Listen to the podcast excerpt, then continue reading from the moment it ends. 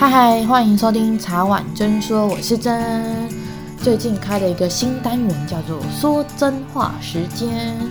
这个单元会由我邀请很多不同的朋友来分享他们的经验，以及从他们的角度看世界。我相信每个人都很想养宠物吧，然后甚至养宠物的人可能会想说，如果我的猫猫或狗狗，或是刺猬，任何的宠物，如果今天它可以跟我讲话，它可以跟我说它喜欢什么、不喜欢什么的话，那有多好。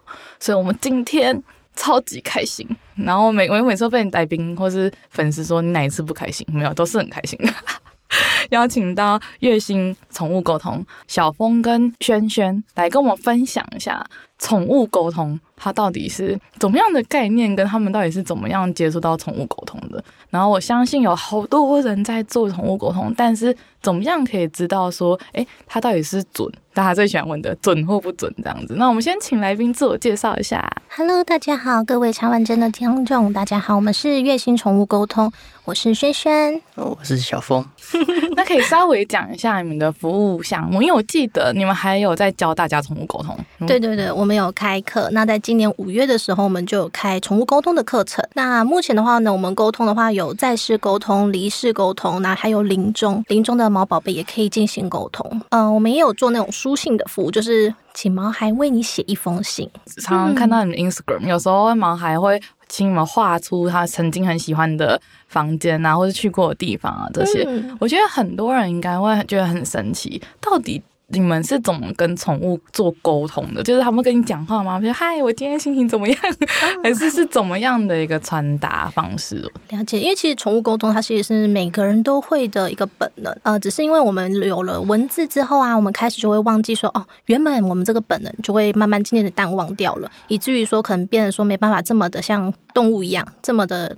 直来直往，然后呢，侃侃而谈这些的。其实沟通的话呢，我们就是像刚刚提到的那个绘画的部分的话，有时候猫还会传它的一些影像，那我们就可以将它的影像描述出来，然后就可能会形成，就是有时候是家里的环境啊，或是它想要去的地方，这些都有可能。那就是把这一些呈现给家长们看，这样子。有一个很神奇的地方，是真的每一个宠物都会愿意跟人沟通嘛？会不会其实它不喜欢它的主人？因为我朋友 他就有一个鹦鹉，然后他就离家出走，然后他们就找宠物沟通，然后鹦鹉就说：“哼，我就是因为你们都不理我，所以我故意这一次特别飞出去的，那你们不要来吵我，就是来跟他谈条件。”有有有有，这个其实是很常见的，因为其实。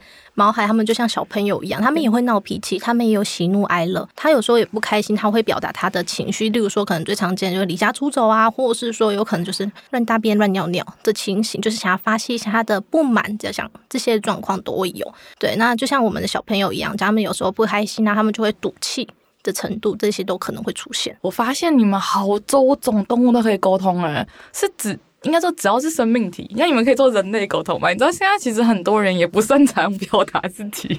那我们做的话，就是像是大家都熟知的，就是猫啊、狗啊、老鼠、宠物鼠，甚至乌龟、陆龟都可以。甚至我们有沟沟通过蜥蜴，像是蛇也是可以的。其实很多的动物其实都可以进行沟通。对，像是昆虫类也可以进行沟通，包括植物、矿物都可以沟通。大家的话就是。可能就说，哎，为什么为什么可以沟通这样子？那我们采用的是直觉式的沟通，也就是有点像是俗称第六感、心电感应。对，那如果可能讲再细一点哈，就是女人的第六感。这样这样有个疑问啊，那小峰是男生 呢？男生男生第七感。对对对，我帮你检查看看。没有啊，开玩笑的。嗯所以其实它是一种直觉，就是你根据不管矿物、植物的，不管是肢体表达，或是他们的一种意识的传达，去作为他们的沟通模式的感觉。对对对，如果说这样子有一句话叫做“万物皆有灵”，对，那所有的就是动物啊，包括植物啊，它们都有一定的灵性。那其实说你可以去跟它做成沟通这件事情，当然可能有些像是。呃，机器这些可能就比较没有办法，因为它就是不是活物这样子。那矿物的话是大自然的产物，所以它是可以进行沟通的。怎么能知道在沟通的过程中真的接对人，接不是接对人，接对那些那些高频的，不管是矿物啊，或者是猫猫狗狗这些昆虫等，怎么会知道说哦是接到它？或者是因为那么多种，而且我觉得最神奇的是你们竟然可以看照片呢，我觉得这好神奇耶，都没有看到实体的那些猫狗。嗯，因为我们的话呢，如果以猫狗来说的话，或宠物来说，其实都会请家长提供他一个正面清晰的照片，那尽量就是眼睛都要清楚这样子，然后。最好的话就是一个完整的身体整个样子啊，这些的。那我们在进行连线都是一一招，就是看他的眼睛，因为其实眼睛就是我们俗称灵魂之窗。对，那我们在看的过程中的时候，当然就是。呃，跟他连接这样子，那连接的话，我们也会想说，哎，家长也会担心说，啊，到底连的是不是我家宝贝这样子？那我们就会进行身份确认，去了解说他的个性啊、反应啊，还有一些有没有一些小习惯，例如说可能看到吃的反应是什么，或是说会不会做一些举动这样子，那我们就可以把它形容出来，看有没有符合到你们家宝贝。所以有曾经在沟通里面，有没有让你们觉得最有趣的？最有趣的，嗯，我觉得最有趣的是蛮多种的，因为如果说现在目前脑中回想是有曾经。呃，家长就问我说：“为什么我们家的宝贝都要吃自己的大便？”很多人就很好奇啊，到底大便有什么好吃？可能在我们 人的既定印象就是觉得、嗯、啊，它就臭臭的，啊，有什么好吃的？嗯、那我就会去问小朋友说：“说为什么你想吃这个东西？是肚子饿吗？还是说身体不舒服？因为有时候可能不舒服的时候，他也会想要做吃大便这个行为举动。”了解完之后呢，小朋友回我说：“他说我觉得大便好吃。”对，这个不是时间静止，这是我们大家愣了一下。好好奇妙哦，是因为有属于他自己的味道吗？对，然后我就问他说，为什么会觉得好吃？就再细问下去，他说我觉得大便啊软软的，然后呢，这种的口感我觉得很丝滑。好，对，然后我就问他说，嗯，可是妈妈觉得这样吃大便啊，这样子脏脏的，然后他就说我知道啊，所以我就偷偷吃。还蛮聪明的，后来发现其实毛小孩都很聪明，没错，对，他们都有自己的一个想法，嗯，对，他们就跟其实一个跟小朋友一样，我们都把它当成小朋友这样子，这样子来跟他聊天的话会比较清楚。如果你真的把它当成一个动物，那这样子的话，我们跟他聊天就会没有那么的多，更了解他的那种心情跟他的想法，嗯。我在想说，其实你们的角色有点像是宠物里面的智商师。对对对，有有有有像，没错，去去帮宠物调节一下它跟主人之间的一些嫌隙，或是一些它没有办法表达，或者它表达的很清楚在它的世界，可是它主人 get 不到，这样 catch 不到，就让他们的相处更融洽，有点是互相理解。哦，为什么你要这样做？哦，然后我做这原因的原因是什么？这样子，对对对，让他们可以更了解彼此。刚刚在听到服务项目里一个是离世沟通，可是离世之后他的灵魂还是在的嘛？不然怎么有办法可以做沟通？也就像是我们在 Google 上面好了，我们可能要查这个资料，那我们会搜寻说我们要的像是动物的名字，好，找到它的名字之后呢，它的资讯就会跑出来。那跑出来之后，因为我们想要了解它，我们就会把它的资料把它下载下来，然后透过下载下来之后呢，家长在询问的时候，我们就会哦，可以知道它的。一些他想要询问的事情，那就等于说，我们可以透过这样的方式下载下来的资讯，然后跟动物、跟家长一起进行沟通，这样子，呃，让大家能理解的方式来进行。就是来跟大家解释，比较接地气。对对对对对，不然有点太玄。对，大家听完又更更满头问号。对对对。那在这么多，你看你们你们已经经营两年多了嘛？嗯、在这么多的样本数跟这么多次的沟通里面，有没有遇到一些就是小孩子他是很暖心的？因为我像我朋友曾经做过宠物沟通。然后他就听完之后，他自己会哭，然后：“啊，原来就是毛小孩都有感受到他的付出。”嗯，了解。因为有时候我们呃家长都会问我说：“哎，毛小孩有没有呃听得懂我平常跟他说什么话？”然后我就会去问小朋友。那小朋友的话就会跟我分享说：“哦，妈妈平常跟我讲什么事情？”那我实际讲出来的时候，给妈妈听到的时候，妈妈说：“真的，我平常有跟他讲这些话。”然后他说：“原来他都听得懂。”对，那有时候是讲一些心里话，或是说讲一些他的一些难过的事情。对，那毛宝贝他其实都有在注意到。那当这讲出去的时候，其实他们是感到很窝心的。对，那另外一个就是。呃，刚刚提到的离世沟通，就是有时候小朋友离开的好突然，那以至于家长没办法接受，或者觉得说没有送他最后一道那一道路这样子一段路，那就变成说，嗯、在过程中的话，就变成是慢慢的去引导他们，让他们讲出他们当初没有来得及说的话语这样子。对，那在说的过程中，其实我觉得慢慢的把心结放下，其实是一个越来越能够缓和的状况下。我觉得真的是像刚刚轩轩讲了，就是有点是放下你的执念，因为大家也知道我伙伴过世之后，我也走了一一长串路。其实对很多人来讲，毛小孩其实是他们的孩子，就已经是真的是孩子，嗯、然后又相处了十几年。其实很多孩子就是已经是感情已经深到真的很像痛失亲人的那种感觉。嗯，对的，没错。因为现在小朋友，我之前有遇过一个毛孩二十岁的。对，那年纪真的很大，就是很长辈那种。对，长辈。他声音真的很老吗？呃，听起来声音其实我觉得还好诶，还蛮稚嫩的那种感觉。嗯、但是可能身体已经年纪大，他心里才讲，可能就像小朋友这样子。那他那时候呢，也有跟妈妈说：“妈妈没关系，你做的决定我都尊重你，只要你开心就好。”那妈妈听到这句话的时候就泪崩了，嗯、然后真的很难过，因为那时候小朋友他已经呃。癌症重症的状况下了，嗯、对，那可能也没办法真的照常的吃东西，甚至连排泄这个状况也没办法去控制。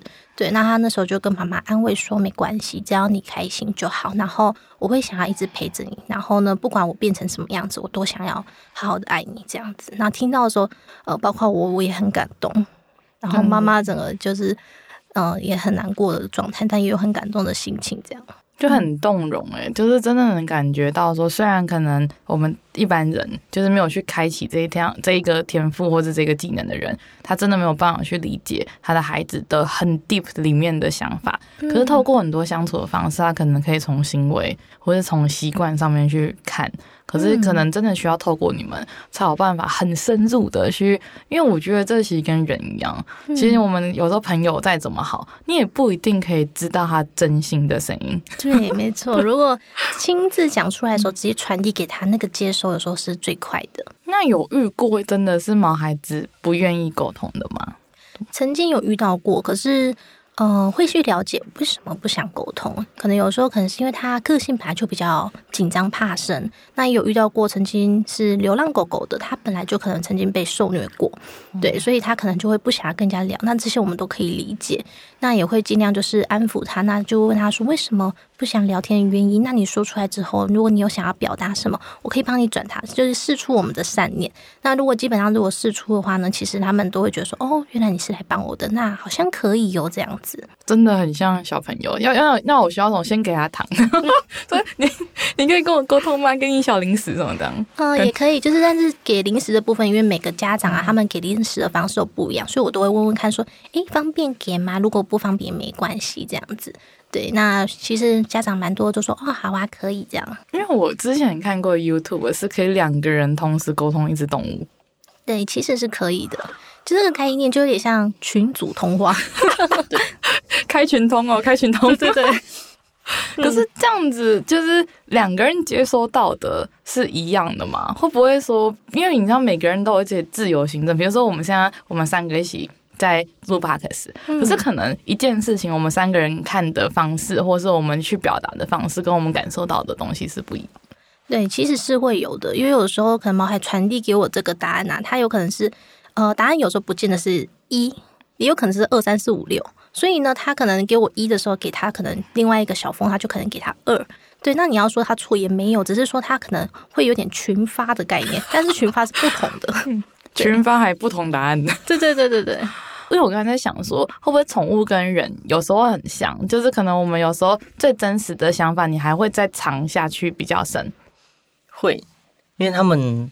其实对他们来说，我们刚开始跟他聊天，我们算是一个陌生人，我们不是跟他真的很好的朋友。虽然我们会说，哦，这是你爸爸或是妈妈的朋友哦，那他想要跟你聊聊天，所以请我们来跟你聊聊天这样子。他怎么可能会在一个很极短的时间之内，马上跟你这个陌生人什么东西都讲出来？那我们就是要慢慢的前面跟他是打好关系，跟他互动，然后聊得开心。跟陌生，我们平时跟陌生人一样，要聊得很开心。聊得开心之后呢，慢慢的、慢慢的，到了后面，可能他才愿意问他愿不愿意跟我们说你发生了什么，或者是家长想要真的想要了解的事情，再问问看他愿不愿意说。有时候毛孩会觉得，哎、欸，好啊，可以啊，反正你不是坏人，跟你聊完很开心，那就跟你讲了。对，甚至可能我们没有，有时候是沟通到后面，我们没有询问的问题，毛孩会说说，哎、等一下，等一下。哥哥姐姐，等一下，我有话想要跟你们讲，把后面的事情再跟我们说，然后我们再跟家长转达。家长说，哦，对，原来是这样子，就会把一些事情说，哦，原来是这样子，可能没有问到的事情，他会再得到答案，这样。嗯，因为曾经有遇到过，就是猫还超级紧张的，以至于就是可能在连线过程中，他会断线个两三次的那一种。那他可能断线的话，我就再拨打电话一次的概念，就是再连线一次。那在连线过程中的时候，慢慢的原本很紧张，慢慢他就开始侃侃而谈，到后面很热络，然后开始说：“哎、我的零食有什么啊？你要不要吃吃看呐、啊？啊，我这边有什么东西哟？这样子就开始各个的分享。”对，那这个也有遇到过。通常在宠物沟通的过程的时间，就是有多长？嗯，我们的话呢，因为其实每个沟通师的方式都不一样。那依照我们的话，我们是有半小时、三十分钟的沟通时间，然后还有一个是一个小时的。那像是比如说我们沟通半小时，但是是不是你们事前就需要先跟他连线，或是先跟他了解？像你们刚刚讲，你需要先让他相信你是陌生人，但是你是好人。嗯，会会会。然后呢，在沟通前，我们也会请家长就是。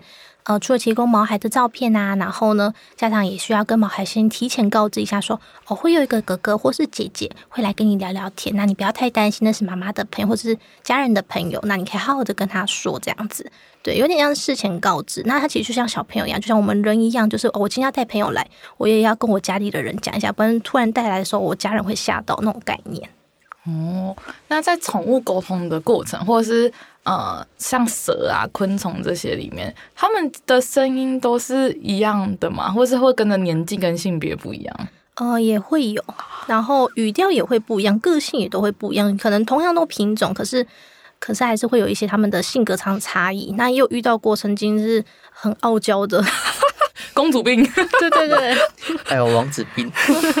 啊、真的，是不是他们其实是他们不是看他不是给图的，因为我之前听过有一些宠物沟通，他是给一个影像的，嗯，所以他们其实算是直接跟你们讲话。他们除了讲话，也可以传影像，就像我们讲，我们赖话可以传电话，也可以呃可以打电话，可以传讯息，可以传贴图。那动物的话，他们也可以传照片啊，传感受，传那个他们各式各样想要分享的东西，所以不是不是只有局限说声音的部分而已。对，像刚刚提到那个便便的部分，便便的部分，它除了传影像，也有传口感给我。然后跟他说 too much，太多太多不想。但是因为我基于就是，呃，他都传了嘛，小朋友热情分享了，那我就接受这样子。所以我就嗯，那么那么那么那么。对啊，那那你你所所以你真的能感受到那个味道跟口感？有，然后很特别的是，那时候毛海分享说，他跟我说。哦，我只吃软软的，然后我就问家长说：“我说，他说他只吃软软的，他说对，他硬的他就是不吃，那种羊饼饼他就是不吃。”没有啊，刚刚听到一个就是宠物沟通还要去尝试另类的另类的一些 职业伤害，我觉得是职业伤害。对，像是有时候也会闻得到，就是像是家长会问说：“猫咪说，哎，你为什么每次都不在猫砂盆里面尿尿？为什么每次都是头露在外面，然后可能只有屁股在里面？”然后跳完，你也不拨沙就跑走了。猫咪就说：“里面很臭啊，你们又没有在清猫砂，又没有在定期在清。”他说：“有啊，我有在定期在清啊，大概两两三天清一次。”对猫咪来说，它可能觉得不够。我就问他说：“那你可以进去啊？那里面有多臭？”他就说：“来来来来来。” 他就给我看了一个画面，他就走到猫砂里面，然后呢头就探进去，那你可以瞬间就是闻到一股非常。重的屎尿味，真的是职业伤害。然后 听众们会不会现在在吃饭呢？会不会很有画面感呢？然后会有很重的屎尿味以外，我就说好好好，我知道了，真的很臭。好，我跟帮你跟妈妈说。然后呢，他就他他说等一下，哥哥你等一下。我说怎么了？你没有闻到，你绝对没有闻到。他又整个就是又给我看到画面，他整个身体一半都进到猫砂里面，那个味道又比刚刚前面来的更浓。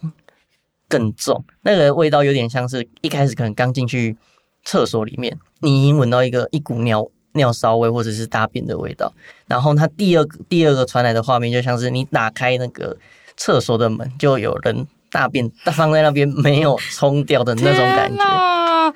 大家这一集先不要吃饭，太晚讲了。不好意思，好有画面感哦！等一下，我等一下录音都满脑子都有奇怪的画面，就是哦，这是很算另类之灾哎。对，真的。每一个工作都有职业伤害。没错。那你们有没有遇过那种，就是它可能很低潮的动物，然后你们就能感受到它的难过跟低低频？有，能够感受得到。然后，呃，曾经有遇到过，就是家长他有了新生儿。对，有了小宝宝，家里有新成员之后啊，然后小朋友开始觉得说，哇，这个是时间呐、啊，有可能之前是属于我的，但是因为妈妈可能在忙，慢慢的他开始觉得说自己慢慢被忽略了。那对于他来说，这是一个生活上的变动，那他的心情会有点低落。所以一连线到他的时候，能感受到他心情闷闷的，有一种想哭，但是又有点闷在心里的那种感觉。所以你们其实很容易跟被连线的宠物共感。的那种感觉，没错。我之前也有一次，就是边沟通边掉泪啊。那那个哭的状态下，是毛孩传给我的那个心情状态，以至于就是让我觉得心很酸的那种感觉。那种感觉像是我们看了电影或是看了这个剧的时候，我们能够被剧情影响，然后我们就能感受到说，哦，那种心情感同身受，对，那就会不自觉的掉泪。像刚刚提到掉泪这件事情，我们印象很深刻的是，开始就是连线。连线成功的时候，就眼睛突然就眼泪，就眼泪突然掉下来，然后就是问他说：“怎么了？你怎么了？”我也不知道，我眼泪就掉下来，可能是猫咪吧，动物在难过。然后我们想说，是吗？那我也来连线看看。一连线上去的时候，马上眼泪就掉下来，那就是双方都先确认猫咪的心情可能是低落的。那正式跟家长进行通话，连就是要跟他讲这个事情的时候，会询问家长说：“哎，猫咪最近的状况是什么样子？”哇，嗯，所以你们也会有一些 double check 的动作。如果太太奇妙的事情刚开始，对对对，因为我们月薪的话有两位沟通师，那如果基基本上的话呢，我们都会有一位进行连线，因为有的时候想说两位的话呢，一直如果连线毛孩，也担心他要回复各个讯息的话，也会担心他会疲惫这样子。那如果说真的有遇到可能比较特殊的状况，时候我们需要 double check 的时候，还有第二位沟通师可以协助。哦，可是我很好奇一件事情，嗯，市面上其实宠物沟通也蛮多的，宠物沟通师它的属性不一样，它可以连接的可能范围或是方式也不一样，有又跟毛孩也不一样，所以是各种不一样的集合。嗯、因为其实像我身边有蛮多朋友会做宠物沟通，可是有一些人觉得准，或有一些人觉得不准。那准不准这件事情，会不会是像我们刚刚讲的，就是毛孩子就是给你一二三四的答案，可是他可能没有一个。每一个人给的答案是不一样的，所以自然而然他的准度就不会这么准。嗯，当然，因为每个沟通师他的问法也不一样。对，那就像我们人，我们人遇到这个人的时候，可能 A 好了，我们遇到 A，我们就会觉得哦，我跟他讲这些。但遇到 B 的时候，我可能跟他觉得诶比较 match 到，然后我就想说，那我想跟他多说一点。那有可能他可能就会以家长来讲，就觉得诶好像讲的没有那么的多，好像蛮笼统的。那 B 的话好像讲比较多，好像就比较准这样子。对，有可能是因为呃毛孩他会取决于他想不想分享，这也是一个原因所在。怎么样可以建议听众说，如果你想要选择宠物沟通的话，你可以以有那哪几个依据吗？因为我相信，就像塔罗啊，任何一个市场或一个产业，嗯、它其实真的都是在台湾来讲都超级饱和的。对对对。可是每个人都很难。你看资讯大爆炸的情况下面，大家怎么样去选择一个适合自己的？嗯，首先第一个不外乎就是非常非常非常重要的就是价钱。对，价钱的话，当然就是你要先依照说你觉得说，诶，这个沟通师的价钱啊，它是怎么计算的？那你能不能符合你的经济？对，那如果你觉得 OK 的话，你可以先纳入第一个考量。那第二个就是看他的那个沟通的方式，因为其实沟通话很多种，例如说可能用电话，有可能用视讯，那有可能是用文字的方式，都有可能，就是看你喜欢哪一种。对，然后再来就是看你。呃，沟通师的他的一些官网的风格啊，例如说社群软体的风格，看他喜欢哪一种的排版方式，那你可以去看看他之前的案例，或是他的评价如何，或是说，嗯，你可以看看他的一些分享，他的沟通的流程，这些都可以依据参考。对，你去找你自己觉得比较 match 的。风格跟整个收费模式，这些都是在里面。因为我记得宠物沟通的费用好像也 range 很大。对对对，没错没错。所以可能还是要依照大家喜欢的哪一种的金额方式，对，能够接受的，这个是比较我个人觉得比较首选的，因为比较实际。像有的沟通师就会把他的沟通的内容然后 po 上去，像我们的话就是采用这样的方式，所以我们有很多的案例在我们的 Instagram 上面。如果说家长可能看一看我们的沟通的内容呢，就可以觉得说哦，好像不错，或是说沟通式的问话技巧，他如果喜欢这样的风格，他就可以参考看看。那像刚刚有听到很多是，比如说我们很像，就你们很像是拨通给宠物，然后跟他们连接。嗯、那有没有宠物自己拨通给你们的？宠物自己拨通其实也有，但是呃，因为其实我们现在有在教课，刚刚前面有提到，所以我们其实我们会去教说。怎么去保护自己？因为如果假设宠物一直一直打给你，今天 A B C D E F G 全部都打给你，那你会变得说你一直在接收这个电话，那你要变得说你要有时候要开静音模式，对，那所以表示要保护好自己，不要让毛孩一直漫无目的一直连线给你，对对，这是我觉得蛮重要的。哦，这样你们自己可以宠物沟通到后面可以教别人这件事情，嗯、这是怎样的一个心路历程跟过程？很好奇啊、哦，因为其实我们原本没有。那么快打算要开课，是有曾经有想过，但是，呃，因为大家一直放那个 IG 的嗯问答的时候，Q&A 问答的时候，大家就说：“诶，你们有要开课吗？”然后进给你们沟通的时候，我觉得还蛮喜欢，我好想学，你们有教吗？这样子，那还蛮多，陆陆续续一直在询问，所以我们就开始萌生说：“诶，是不是要开始准备筹备这件事情了？”对，那就是因为这样子因缘际会下，我们也慢慢的就是当上了开课这件事情，这样。那开课的过程中，有没有真的是学员？有一些人他可能灵性或悟性比较高的，他就真的很快；跟有一些人他可能就是不太适合。有，也有，就像嗯、呃，我们像我们上课，我们也有一些同学是老师一点他就会了。对，那也有就是同学可能还慢慢的一步一步来，他才会这样子。但是不管怎么样，就是我们还会尽量用这样的方式让同学知道说，哦，怎么做到宠物沟通。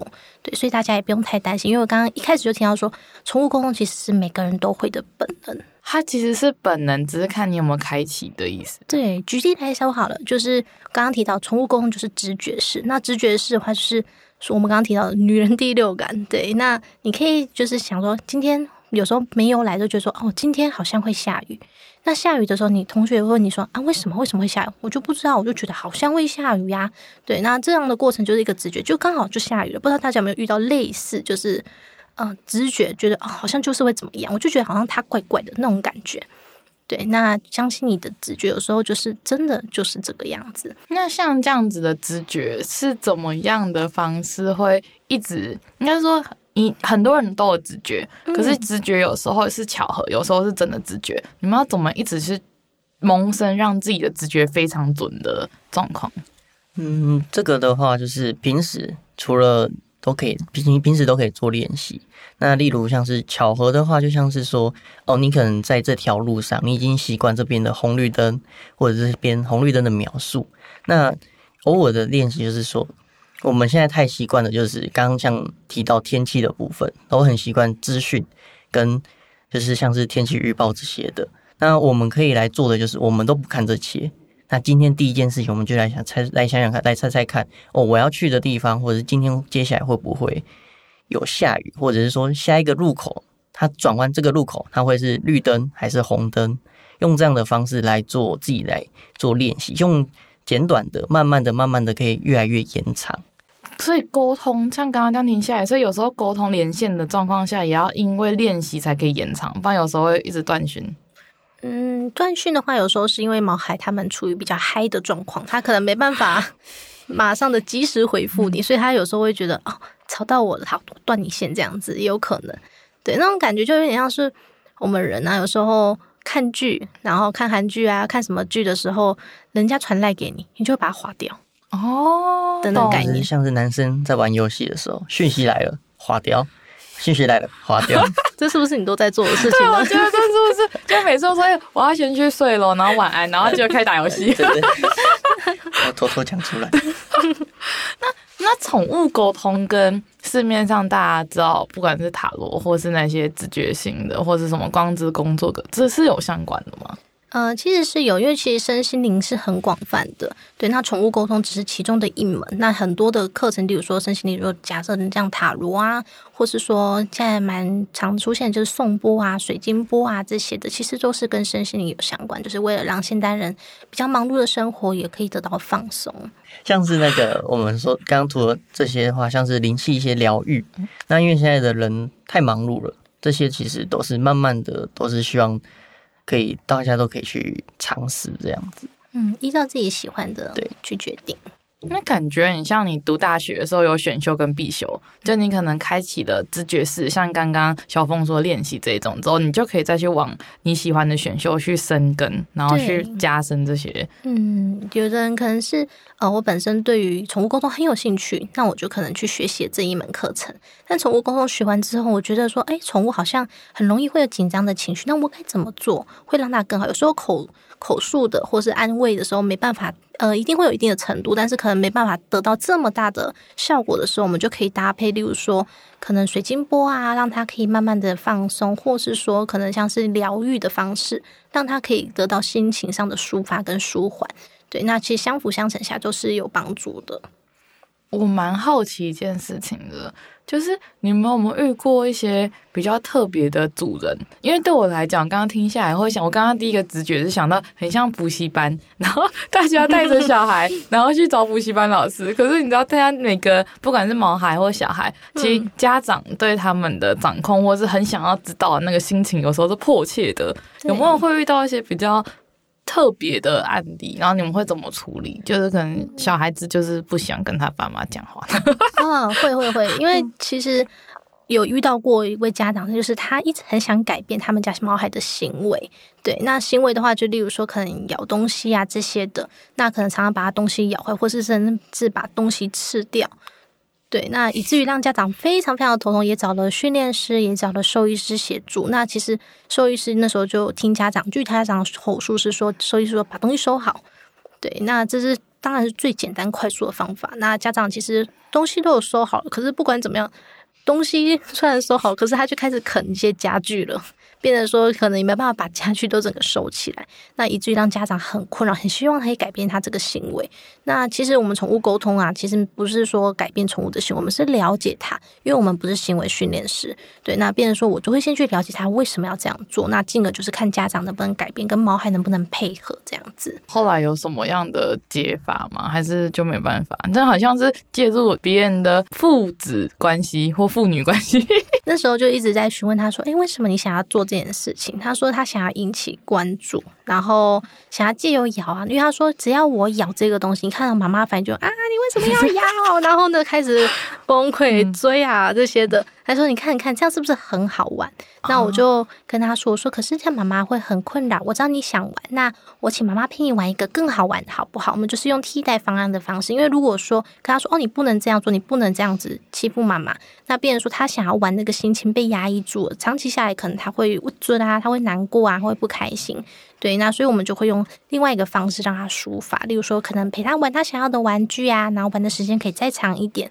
那据家长后面的叙述是说，他开始咬东西越来越少了，然后反而现在喜欢玩，就是我们给他新的东西这样子。但是我们毕竟就是要去协调，呃，并不是说我们跟他说哦，你不能这样做，他就会。配合，我觉得蛮辛苦的 一个行业，而且你是有点要接触到好像家庭关系，你知道，真的是真的是智商师的感觉，宠物的智商师，对，然后两个主人跟宠物之间的媒介，然后有时候又有像像那个补习班老师，有我觉得是比较像幼儿园老师。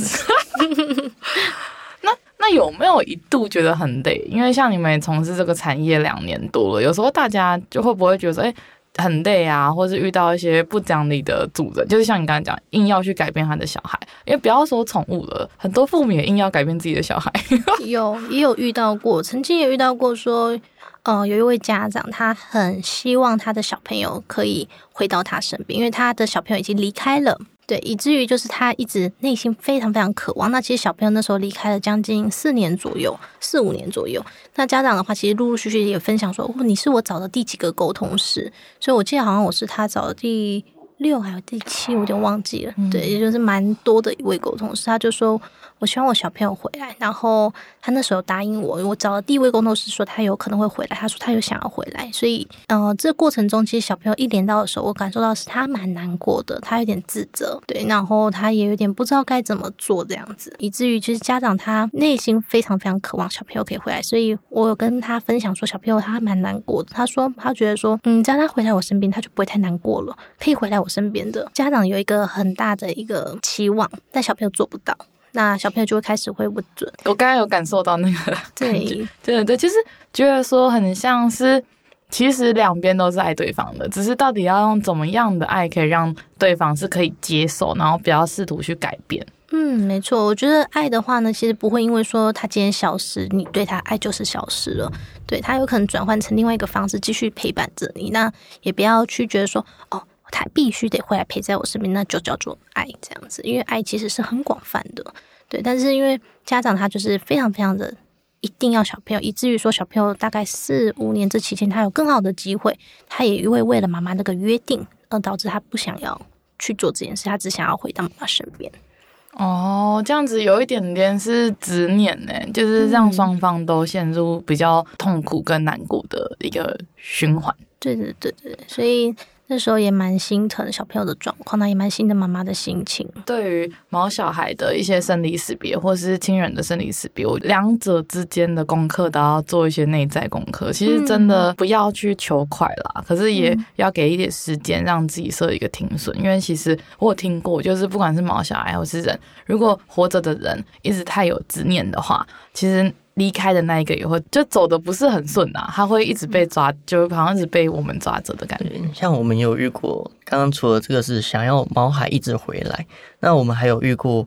有些家长是，他目前已经怀孕了，就会找了沟通师。他说他也找了两三位沟通师，每一个沟通师都问问说：“我这个小朋友是不是你回来投胎？”这有办法沟通到吗？好奇。这个其实是可以要问看看小朋友的意愿。那有的小朋友就跟我讲说不是，然后我也看到过，就是因为我问他说：“那你为什么知道你不是？嗯，是什么原因呢？”然后他就会给我看到说：“妈妈的小朋友的肚子的是男生还是女生？”就是小朋友分享的，就是已经离世的宝贝，然后他就会跟我分享女生，然后呢，其实毛宝贝他是男生，他就跟我讲说，因为他是女的，我是男的，所以呢，他不是我。然后他就讲出一个语音，那我就问家长说，请问你的小朋友是女生吗？然后他就说，对，哇，对，因为我就跟他说，哦，因为你们家小朋友跟我讲说，你现在肚子是女生，然后但是他跟我说还没有准备好，然后这个这一胎的话不是他。可是毛孩子真的可以选择，不要说毛，就是真的可以选择要投胎到什么时候吗？毛孩的话，就是，呃，你可以问他的意愿，你可以了解他有没有想，对，了解他的想法，但是能不能如愿的回到他身边，也要看缘分。有时候是缘分的安排，就算就像我们人，我们人很想做这件事情，我们很想要完成这件事，可是我们也需要靠一些机缘、命运。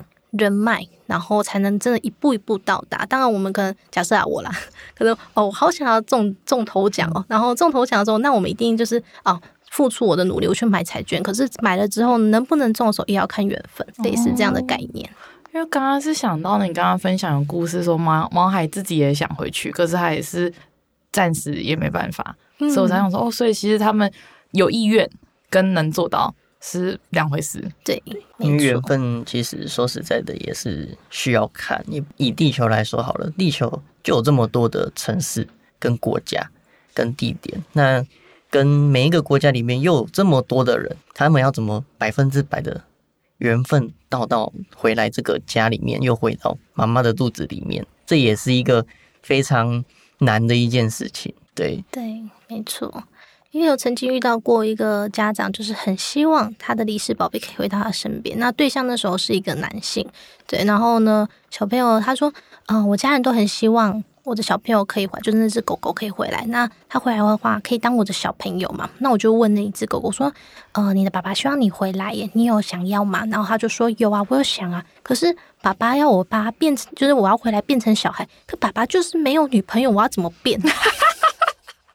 然后我就很拍死的，就是我跟他转述这一句话，因为毛孩说什么，我就是必须，我们就像翻译官啊，我们就是还是要传递他的心声，所以我不能 就是太过于就是依照我的想法，但是我会稍微婉转的询问他说：“哦，对呀、啊，我母胎单身。”他好为难自己的毛小孩哦。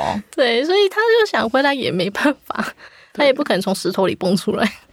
可是刚刚这样想下来，他像刚刚小峰讲的，其实有很多的物种，所以他其实不一定要透过变成他的小孩回来耶。对，如果他在养宠物或者他养其他的物种的话，也有办法回来。对，因为也有之前有遇过，就是除了除了很多家长一定会问说，可不可以变成小孩回来？有些宠物他们就会说，哦，我不想要，我不想要，那变成没有毛、光秃秃的好丑哦。我为什么要变成这样回来？那你会想要什么样的方式回来？他说我也想要变成一样是猫咪狗，或者是说，哎、欸，我想要变成鸟。为什么？因为它本身可能是狗狗或者是猫咪，他们就会想说，我想要变成鸟。他说他们可以飞在上面，很酷。嗯，没错，真的很可爱，很多天马行空的想法。对，那也有曾经遇到过说，除了小朋友，他跟我说我不想要变小朋友。那我说为什么？为什么不想变小孩？他说我想要成为人，但是我不想要变小朋友，他想要变大人，所以直接回来就想变大人。然后我就说你是不喜欢小朋友吗？他说我超讨厌小朋友，因为小朋友很吵。然后呢，他说因为姐姐会对小朋友很凶。然后我就说哦，所以你知道这件事，我就把这句话转述给家长。然后家长就说对，因为。呃，最近家里的话呢，的确是有多了我谁谁谁的小朋友，然后我对他 就会比较严厉，所以呢，他说对，因为他本来就是毛孩，很讨厌小朋友，所以他看到他都会汪汪叫啊这些的，所以他就说嗯，很符合他的个性，对，所以就是毛孩都很多天马行空的想法，直接回来想要变大人当然是不可能的，但是我们就是可以就是哦，原来他的想法意愿是这个样子，可以大概了解看看这样子。我觉得好有趣哦！刚刚，尤其是刚刚听到小峰说，他觉得人工秃，他不想变成人。对，他们觉得有毛是一件有毛，然后很亮是一件很漂亮又很可爱的事情，甚至很帅气。然后他们说，他那个长得光秃秃的，我才不要嘞。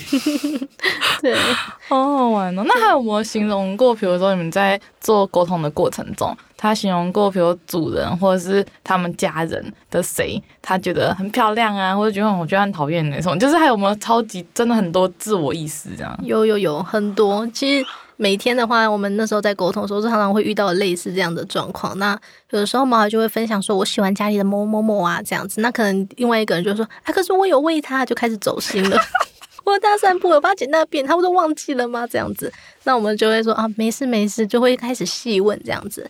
对，那也有遇到过，什么毛孩就本身就不喜欢他，那我们就会去了解说，哦，为什么不喜欢？然后毛孩有时候就会分享说，哦，他抢我的东西，他玩我的东西，然后把我东西藏起来这样子。那细问之下，他才发现，哦，真的有呢，这样。那这样子还希望人家喜欢，很酷。那之前有录过，像是。流浪动物之家的，嗯、然后他们就说，其实毛孩子真的会选自己的主人，如果他是可以控制的啦，嗯、所以这也是真的，就是他会选说，啊，我这个人看起来不错，希望他可以养我，然后就会想办法，不管是你在路上跟着你回家，有我有遇过，就是我们在之前沟通有遇过，他也是在呃那个家长也是在外面收养的时候，就是在收容所去看去找猫咪，看到这只，他他有问了一个问题，说是你选择我的吗？然后我可以看得到，从猫咪的视角看到，它看着它的妈妈，周围就真的很像卡通，真的冒着那种爱心啊、亮光啊，非常的明亮。旁边的人，旁边的人都是暗淡的，然后真的是它亮光，然后一脸就是它的，可以感受到它的心情是非常开心。温暖的那种感觉，就是我想要他命定的人这样子，对，好可爱哦！我觉得好有趣。虽然刚刚有听到你们有很多直灾的部分，对 但是觉得有很多很暖心跟很有趣的部分呢。对，所以我们很喜欢跟动物聊天，就是因为这样，因为他们很单纯，然后看到的世界就觉得很特别。从他们的视角看的时候，其实我觉得他们是很纯粹的。对，他们就像人类两三岁小朋友的思维一样，那他们的话看到这个世界的时候，有时候是用最直接的想法，而不像我们人有时候会有会比较想说，诶，这个是怎样怎样，然后会顾虑到很多人的心情跟情绪。对，他们是一个很纯粹的生物这样子。好羡慕哦，因为我真的觉得现在的社会真的，身为人类比较困难，可以完全的表达自己，嗯、因为可能会受到很多普世价值，或者是很多异人家异样眼光，或是有太多的因素存在。嗯、可是小朋友他就小朋友毛孩子，对，他就可以完全的做自己，然后去表达他自己。嗯，对，所以其实我觉得跟宠物聊天是非常有趣的。对，那我们那时候也是原本。呃，除了跟大家的宠物聊天，我们也是很想要跟自己的毛孩聊天，因为大家也都知道，就是一定会想要知道说自己的毛宝贝在想要说什么，然后想要表达什么，所以我们让我们想要去更了解宠物沟通。当初那时候聊到说，我们你们也是因为想要了解自己的毛孩子，才进入我这个产业。对，没错。那那时候是因为我们家的话有一只狗狗，它已经八岁了。那其实这八年期间，当然我们都有跟它朝夕相处，也了解它的行为，只是因为有时候算。像我们跟家人虽然了解、熟悉他，可是心中难免有时候一些是我们的内心的小秘密，所以呢，我们就想要借由沟通去了解，说他是不是有一些话语想要说，可是却不知道怎么表达。那我们就因为这个原因，所以就是踏入了宠物沟通。宠物沟通的过程中，主人不想要被你们知道，但是小孩子跟他讲的。哦，会会还是会有，那主人很尴尬。就是主人有些可能自己的秘密，但是可能毛孩可以马上的知道，他可能就会毛孩就会说：“妈妈妈最近都一直在哭啊，然后心情很低落，一直在哭啊，哭得很严重啊。”但是妈妈就觉得她就是不想要知道这件事，他原来你知道，提到的时候呢，他妈妈一开始还是哦没有没有没有，我才没有哭嘞。然后呢，小我们就跟小朋友说：“嗯，妈妈说她没有呢，有啦，妈妈哦。”哭的时候一定会抱着我，然后抱着我还要哭，然后我的毛整个都湿哒哒的，然后一直念念念，然后说什么今天谁谁谁又欺负他，或者是今天谁谁谁做了什么事情让他很不开心很难过。然后呢，我们用同样的方式转述给家长，家长到后面他因为我们是用电话沟通，在跟他讲的时候，他会整个中间空了大概接近快十秒的时间，我们以为是。断那个手机讯号没了，后来妈妈才慢慢的讲，哦，有啦，有这件事情啊，对啦，原来你都知道。我觉得他最在意的是毛湿湿的，对，用到我，我觉得好有趣哦，真的觉得很，我相信在听众这样整个，哦，我刚刚自己的心情也是这样子，喜怒哀乐着跟着走，因为其实我真的超级想养宠物，可是我真的很小的时候有因为可能小东西。就它还不是生命体，它可能就是可能因为包包因为这种小东西坏掉或什么，然后我就可以难过一两个月以上的人。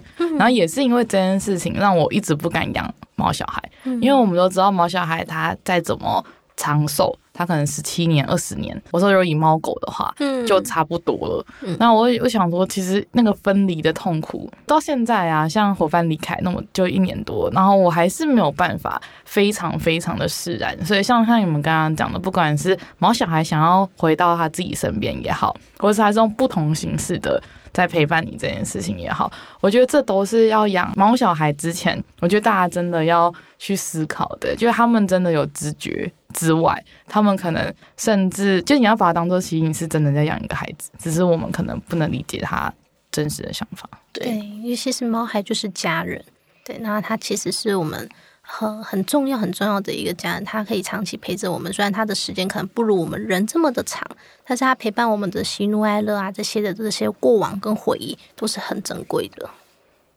哇，因为像生嗯生老病死这种。人生的课题，不管是谁，都是要去面对。就像，虽然我们做宠物沟通，我们可以知道哦，在世的小朋友的想法，甚至有遇到家长离世的，就像刚刚提到，家长想要那些小朋友回来，甚至是临终的，准备要离开了，然后大家都是在讲心愿，然后一些很难过的心情，我们都能可以体会得到。但是，因为我们自己家里有毛孩，也八岁了，那。自己到自己身上，每一次接吻的时候，就想说，如果这个是我，我会怎么样？嗯，没错，尤其刚好碰巧遇到说同名的狗狗，然后又离世，哇，好，所以好容易带入我，那个对，会带入。结束之后呢？结束之后，他他，因为我们家的球小名字叫做球球，然后对方也是叫球球，然后呢，一结束，因为我们家的毛孩跟我跟我说过，因为我是。养它最久的嘛，那他就跟我说，只要有“球球”这个字的，我都不能跟他聊天，就 就是变成我跟他聊天。对，然后呢，他在跟他聊天的时候，因为可能刚好是遇到是离呃临终的，然后对方在那边哭，我也在旁边抱着我们家的球球在那边哭，你不可以走。我也在哭，因为毛孩哭，我也感受到，所以三方都在哭。哇。对不过最后想了解，像你们刚刚讲的，怎么样去抽离这个环境？因为我觉得，不管做智商、做宠物沟通，反正就会连接到别人情绪的，或是甚至还是高敏感人的共感人。那他怎么样可以去让自己，不是说能写，可是这个同理心跟这些你们刚刚说的共感，或者你完全就是感受到他的方式，可以远离自己。我觉得这很重要，诶。对，因为。嗯，每天都可能会面到面临到这些的状况，那其实自己心里就要有一些力量在，跟一个坚定。那当然，在过程中的话，你可以去感受，你可以去同理。那结束之后呢，你要放下跟给予祝福，这也是我们在学习课题。对，你拿得起，就要懂得放得下，这个是真的蛮重要的。对，那我们也是慢慢的在一步一步的过程中，慢慢的考放下这件事情，到后面祝福这样子。对，就是。除了自己的心理建设要强，自己的准备要好以外，再来就是只要结束每一场沟通之后，就是都是内心要去祝福毛孩跟家长。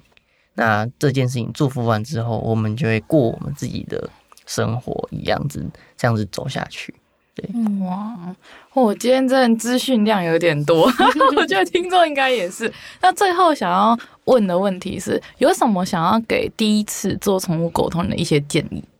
第一次宠物沟通哈，我觉得是先要把呃你想要问题要问的问题啊，可以先稍微列一下，因为有时候可能第一次沟通啊，有时候家长会说哦，我不知道该怎么问呢。然后呢，我觉得有时候因为呃每个沟通师计算方式不一样，如果假设是时间来说的话，你可能有时候想问题呀、然后呢，或是说当下的时候有点词穷的话，你可以先记，先把它先打好都 OK 这样子。对，然后呢，再就是。嗯，找一个你觉得你信任的沟通师，然后呢，把你的问题跟他说，然后呢，想要说的话跟毛孩表达，你可以稍微的叙述说，我应该怎么样跟他说会比较好，让沟通师能够 get 到你的心意，对，这样子会比较好。因为有时候可能你想要说的沟通师不见得了解到，对，那就是让你们的呃想法都是一致的，对，大家提供给大家参考看看。那像是我们接收到沟通师回来，就是毛孩讲完的话。过来的时候听到的事情，我们要用毛小孩，就是小朋友的思维去思考。那因为有遇过很多的家长，他们会用我们自己大人的想法来去想这件事情。那这样子的话，会变成说，哦，毛孩跟你讲这些事情了，你问的事情他就跟你回答，但是可能大人我们自己没有去 get 到这个点。嗯，对，因为他看到的东西是小朋友，我们就要用小朋友的思维去去理解、去了解他这样子。嗯，举例上来说好了。呃，像有的时候，可能毛孩他分享的不见得是现在 ing 正在进行的事情，他有可能会分享他生平遇到的，不管是人啊、事情啊，还是物品啊。那举例上来说，呃，家长问他说你喜欢什么样的玩具，他就跟我分享一个毛茸茸的，看起来就是一个玩偶的玩具。那家长说，诶，这个好久了，那个五六年前我之前买给他啊，咬坏我就丢掉了。那家长也是细想了很久才想到这个玩具。然后就说：“可是我最近不是有买球给你吗？我看你也玩的蛮开心的，是不喜欢球嘛？”那其实毛孩分享，他是有的时候像我们人，我们人有时候可能出国哈，我们吃到一个超好吃的甜点。那有时候我们过了好几年之后，我们不是会翻个手机再回顾，发现哦，这个甜点我当初知知道，然后我记得，然后好好吃哦。你还是会想要呃回想，然后你还会想要回味。那毛孩也是同样的概念，所以呢，有的时候我们要站在毛孩的角度去思考这件事情。有时候他想要这个玩具，因为有时候可能太久没有玩了，那家长就会说哦，原来，然后这样子解释的时候，他们反而能够了解说哦，站在他的角度去思考。对对对。哇，听下来真的是同理心跟换位思考很重要。嗯，没错没错。那大家也可以去参考一一部韩剧，它叫《摸心第六感》。对，最近还蛮有名的，就是，嗯、呃，它是也是讲一些关于宠物沟通的部分。对，对，只是它的沟通方式是摸动物的屁股，但我们不需要。对，动物觉得被性骚扰。对，你要对我的屁股做什么？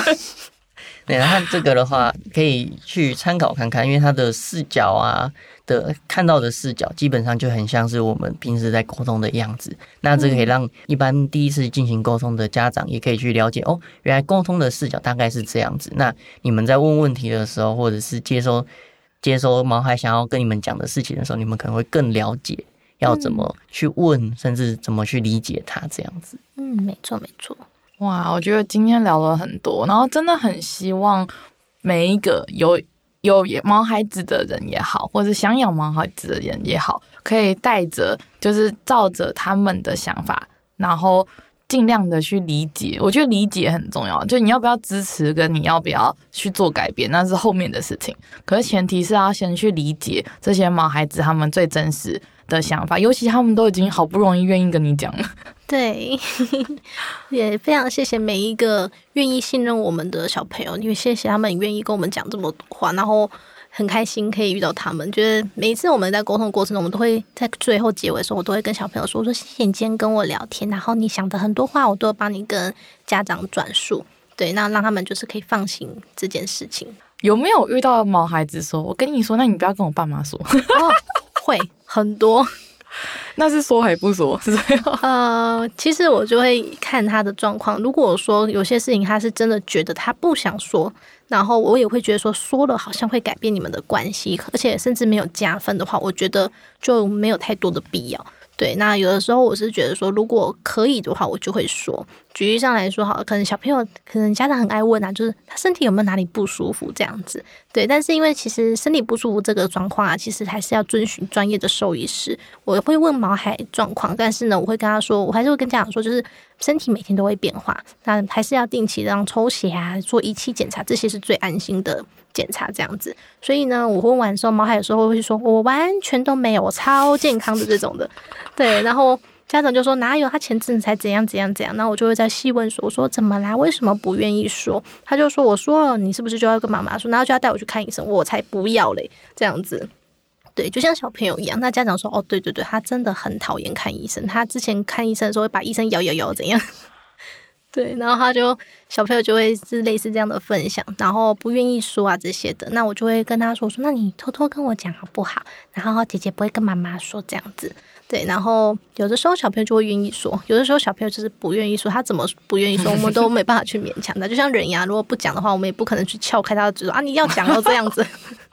对对对，所以就是让沟通啊，是等于说，其实毛孩他就是我们三方，就是家长啊、沟通师啊，毛孩都是站在对等的角度上，并没有说家长就是要命令他的方式。所以呢，就是希望说给大家建立这样的概念，让大家就是在沟通过程中的话，都可以更了解自己的毛孩。那我们今天。超级开心可以邀请到月行的小峰跟萱萱来跟我们分享。我觉得大家应该是换一个角度在看这件事情，因为其实我我我其实一直都对宠物沟通很有兴趣，因为身边很多人做过宠物沟通，然后就像刚刚提到的，其实很少人会去这么细想。说整个毛孩的想法，或是主人的想法，其实很多人在宠物沟通的过程中，他就是觉得，嗯，因为我的小孩会大小便，我想要跟宠物沟通师说，希望他不要大小便。对，就是很多会像刚刚萱讲的，就是有一点是想要去改变自己的孩子，然后而进而做宠物沟通。可是其实宠物沟通的核心，可能是我们先要先去理解自己的孩子他的想法，跟有没有什么环境是我们可以为他改变的，而不是让孩子一直为我们而改变。嗯，没错没错，对，所以就希望说大家可以用敞开心的方式，然后就更多去接受说，哦，我的毛原来他有这样的诉求跟想法，才导致他要做这件的事情。对，那也有可能就是很狭义，有啃咬啊，引起你的注意力这些的都还蛮常见的。所以呢，没有办法一昧的要求小朋友改变，也可以是我们家长跟小朋友一起努力，然后打造打造一个比较协调的相处方式。所以我们今天。就差不多录到这边了。我觉得大家真的可以去思考一下自己跟毛孩的相处方式，不管是你是花太多时间在陪伴自己的新生儿，然后而忽略了毛孩，或是。不要再没有清猫砂，不要害到沟通师，不要害别人有职业伤害。对，就是我觉得其实任何事情都多一点点关心，多一点点理解，我相信社会啊，或是整个家庭环境都会越来越好。那我们今天就再次感谢月薪沟通师的两位来跟我分享，谢谢，谢谢。那今天到这边喽，拜拜。拜拜，谢谢大家今天的收听。喜欢我们今天的主题的话，别忘了订阅我们的 IG 茶碗真说，或是上 Apple Pockets 给我们五颗星的评价哦。然后有任何问题的话，都可以私讯我们，或是可以写 email 寄给我们哦。谢谢大家。拜拜